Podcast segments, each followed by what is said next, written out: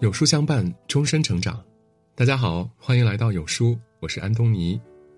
今天我们要分享的是余华、文成，命里注定错过的人，千万不要追。一九九八年，作家余华突然萌生了一个令他兴奋不已的念头，那是《活着》被张艺谋搬上银幕的第二年，余华决定写一部前传。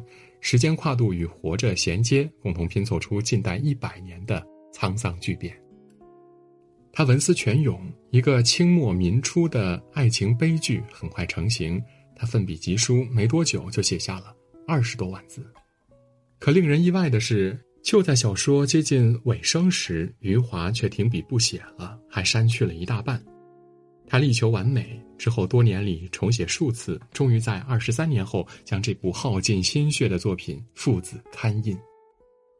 这本书就是《文成》，小说讲述了北方汉子林祥福南下寻妻的故事。为了一个不辞而别的女人，他背井离乡，置身险境，饱尝人间疾苦，历尽灾祸磨难，最终没能找到妻子不说，自己反倒被土匪残忍的杀害了。林祥福的一生刚好印证了心理学家亚克斯的一句话：人生中百分之九十的不幸都是因为不甘心引起的，因为不甘心，所以放不下；因为放不下，所以心魔生。那些命里注定错过的人，千万不要追。追下去，不是跌落泥潭万劫不复，就会坠入深渊，粉身碎骨。林祥福本是一位富家少爷，幼年丧父，在慈母的教导下呢，成长为一名德才兼备的好乡绅。十九岁那年，母亲去世了，他便守着四百亩良田和六间大瓦房，踏实的过日子。他仪表堂堂，安分守己，十里八乡的媒婆踏破门槛要为他说亲，谁曾想林祥福谁家姑娘也看不上，总觉得时机不对，缘分未到。直到五年后的一个月圆之夜，阿强和小美两兄妹的到来，才打破了林祥福生活里死一般的寂静。那天晚上，他收留了这对不速之客，与之相谈甚欢，更被小美迷住。时间一眨眼就来到了第二天，这对兄妹起身作别，林祥福万般不舍，又无可奈何。可就在小美踏出家门的那一秒，他忽然晕厥，一病不起。阿强急着赶路，竟决定把小美留在林家。而阿强走后的当晚，小美又忽然好了，不仅有说有笑，还能下地干活、织布、做饭。明眼人都瞧出事有蹊跷，可林祥福坚信小美是天上掉下的林妹妹，是他命中注定要遇见的人。就这样，二人连婚礼都省了，立马结为夫妻。林祥福对小美的家世、出身、过往经历一概不问，反而推心置腹的把家中地契、金条全部拿出来给她看。结果呢，几个月后的一天，小美不见了，一起消失的还有家里的金条。林祥福在众人讥讽中苦等了几个月，就在他打算放弃时，小美又回来了。小美说自己怀了他的骨肉，并发誓再也不走了。可事实是，她生下女儿后不久又跑了。只不过这次呢，他再也没回来。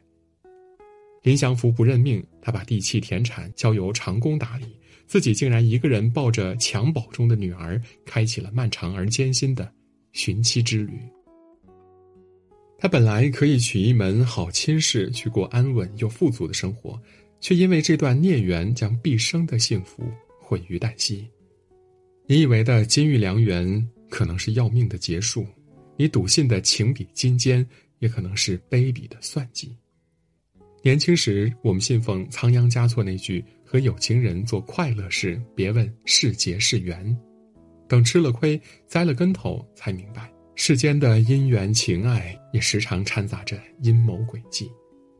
人心的变化难预料，缘分的聚散不由人。事情纷乱复杂，生活的筹码断然不可压在。一个人的身上。寒冬腊月，林祥福抱着不足百天的女儿，牵着一头瘦驴，在风雪中低头前行。女儿冻得小脸发紫，饿得奄奄一息。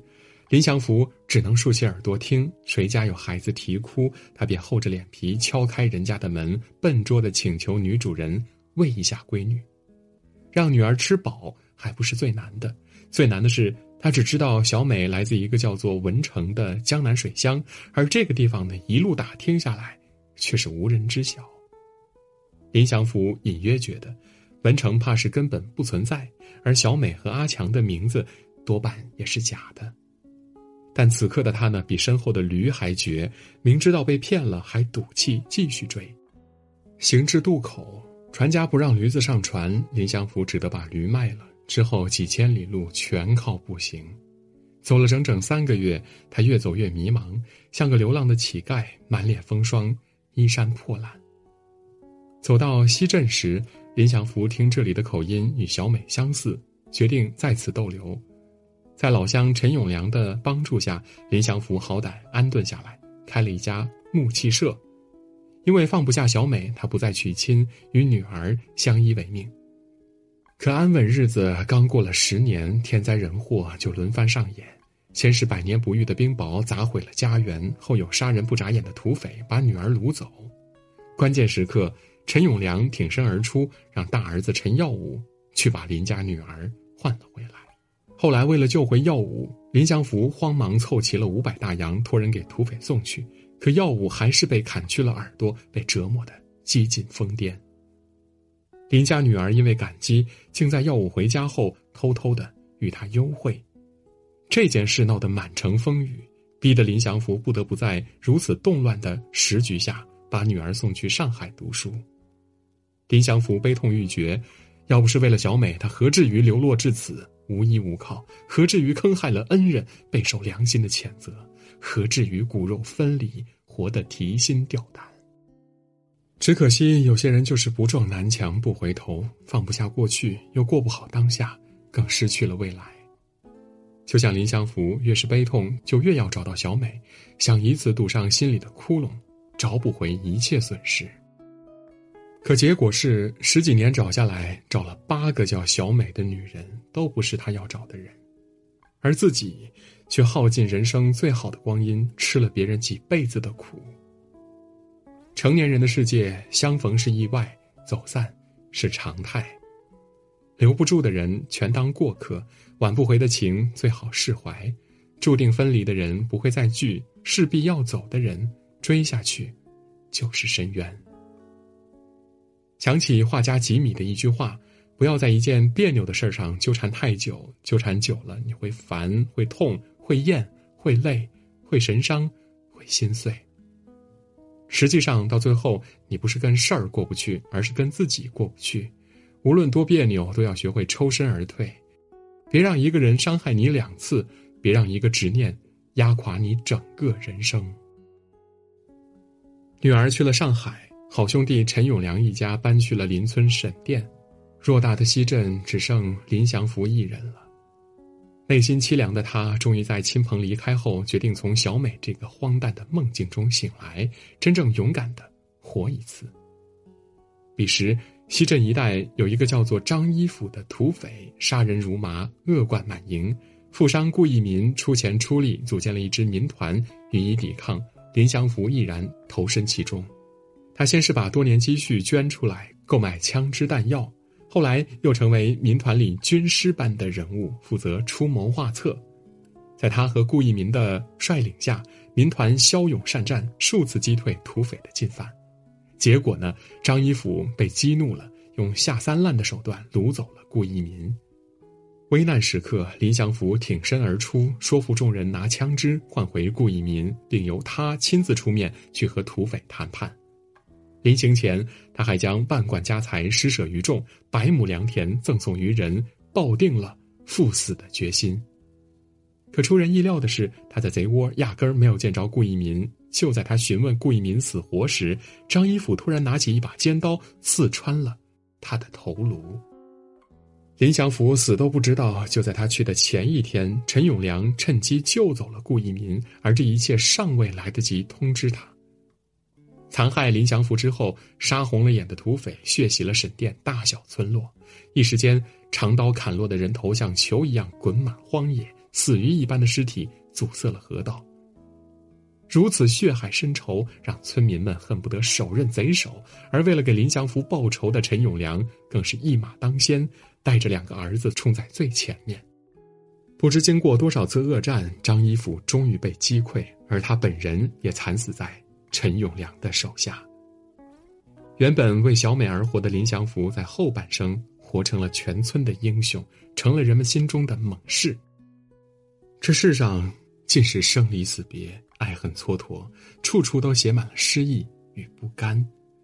一个合格的成年人，绝不会为了一个人抛弃全世界，更不会困死在过去的遗憾里。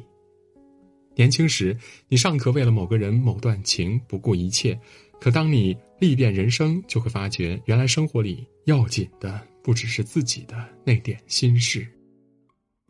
一代宗师里有句台词写道：“人这一生要见自己，见天地，见众生。当你的灵魂开始觉醒，生命格局一大，就不会再为某一件琐事而沉沦。当你不再为自己和某一个人而活，就能感受到生命存在的。”终极意义。余华在写完林祥福之后呢，又慷慨的为大家解开了小美的谜团。小美和阿强本是夫妻，他们受不了家长的严苛，离家出走，打算去北京讨生活。行至林祥福的村子时，二人身上的钱都花光了，却又毫无赚钱的本事。于是他俩就把林祥福当成冤大头，骗走了他的金条，也骗走了他的一生。小美口中的文成就是西镇，而他在离开林祥福后呢，竟然一直都生活在林祥福的周围。他有意躲避，暗中窥视，目睹着林祥福和女儿受苦，却始终没有勇气站出来。而小美和阿强的结局呢，也极具戏剧性。二人在城隍庙祈福时被暴风雪活活的冻死了。在林祥福的心里，小美是他的宇宙；而在小美这里呢，林祥福不过是他人生的。一段插曲。小美经常自责，算不上彻头彻尾的坏人，可也远远不值得林祥福终生惦念。董宇辉说过：“翻篇是一种很重要的能力，总抓着过去不放，对委屈和伤害耿耿于怀，在那些无法改变的人和事上消耗自己，就是将人生拖入死循环里。人不能被过去困住，因为回忆是个无底洞。”人也不必惧怕分离，毕竟走掉的人就是无缘。生命里尽是去留不定的人，我们要做的，无非是据实真心以待，暂时绝不回头。点个再看吧，与朋友们共勉。